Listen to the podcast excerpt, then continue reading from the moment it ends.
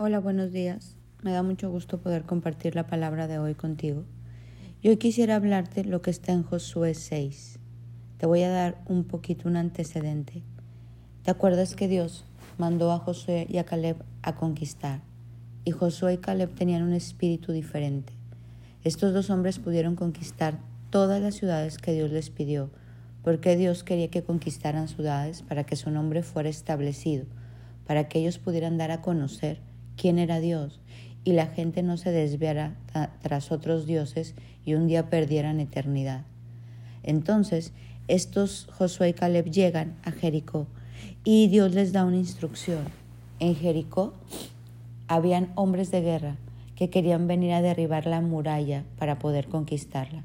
Dicen que era una muralla súper grande y llevaban herramientas para poder derribarla y toda una estrategia para atacar hombres de guerra, hombres de Dios unidos para derribar esto de una forma natural.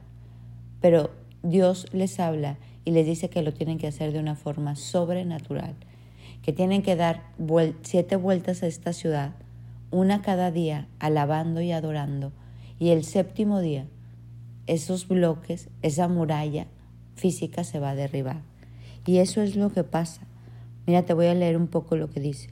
Entonces José reinó a los hombres de Dios y les dijo, tomen el arca del pacto y asignen a hombres para que caminen delante de ella, cada una con un cuerno del carnero. Después dio estas órdenes al pueblo. Marchen alrededor de la ciudad. Los hombres armados irán al frente delante del arca del Señor.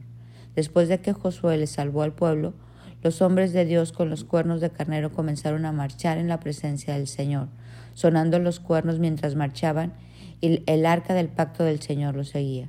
Algunos de los hombres armados marchaban delante de los otros hombres espirituales que llevaban los cuernos y otros iban detrás. Mientras todos seguían sonando cuernos, Josué les dijo, no griten ni siquiera hablen, que no salga ni una sola palabra de ninguno de ustedes hasta que yo les diga que griten, entonces griten. Así que ese día llevaron la presencia del Señor alrededor de la ciudad una sola vez, y luego todos regresaron para pasar la noche en el campamento. Josué se levantó temprano a la mañana siguiente, y una vez todos en la presencia del Señor marcharon. Los hombres armados marcharon, todos sonaban los cimbalos, las cuernas de los cuernos. Durante todo ese tiempo no dejaron de sonar alabanzas, música. Ese segundo día volvieron a marchar alrededor de la ciudad una vez y regresaron al campamento. Y así hicieron lo hicieron siete días, como Dios lo había mandado, los días anteriores. El séptimo día, la séptima vuelta, mientras todos los hombres de Dios daban toques prolongados con los cuernos del carnero, José les ordenó a los israelitas, griten, porque el Señor les ha entregado la ciudad. Jericó y todo lo que hay en la ciudad debe de ser destituido por completo porque es una ofrenda para Dios. Solo se les perdonará la vida a Raab, la mujer que nos salvó, y a los que se encuentren en su casa, porque ella protegió a nuestros espías. Me impacta ver cómo Dios les da una estrategia diferente, alabar, adorar, hacer las cosas a la manera de Dios, hace que las murallas de nuestra vida, esos impedimentos que hay para no poder conquistar nuestro carácter, para no poder conquistar nuestras debilidades, para no poder conquistar el corazón de nuestra familia, para no poder conquistar nuestra área financiera, nuestra salud. No sé cuál sea lo que tú quieres conquistar, pero es derribado cuando uno obedece, cuando uno alaba, cuando uno adora, cuando uno es agradecido. Y al final, aquí en este capítulo nos dice qué pasó con esta mujer que te hablé el otro día, que se puso del lado de Dios. Ella y toda su familia fue cuidada y protegida en medio de la destrucción, en medio de lo que iba a pasar, de la conquista que Dios iba a hacer en Jericó, esta tierra que le pertenecía y que hombres malvados habían tomado.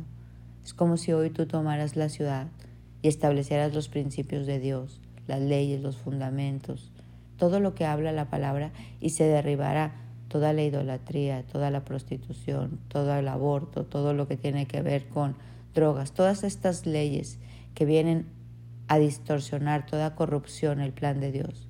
Pues esto es lo que hacían Josué y Caleb. Y esta mujer Raab los ayudó.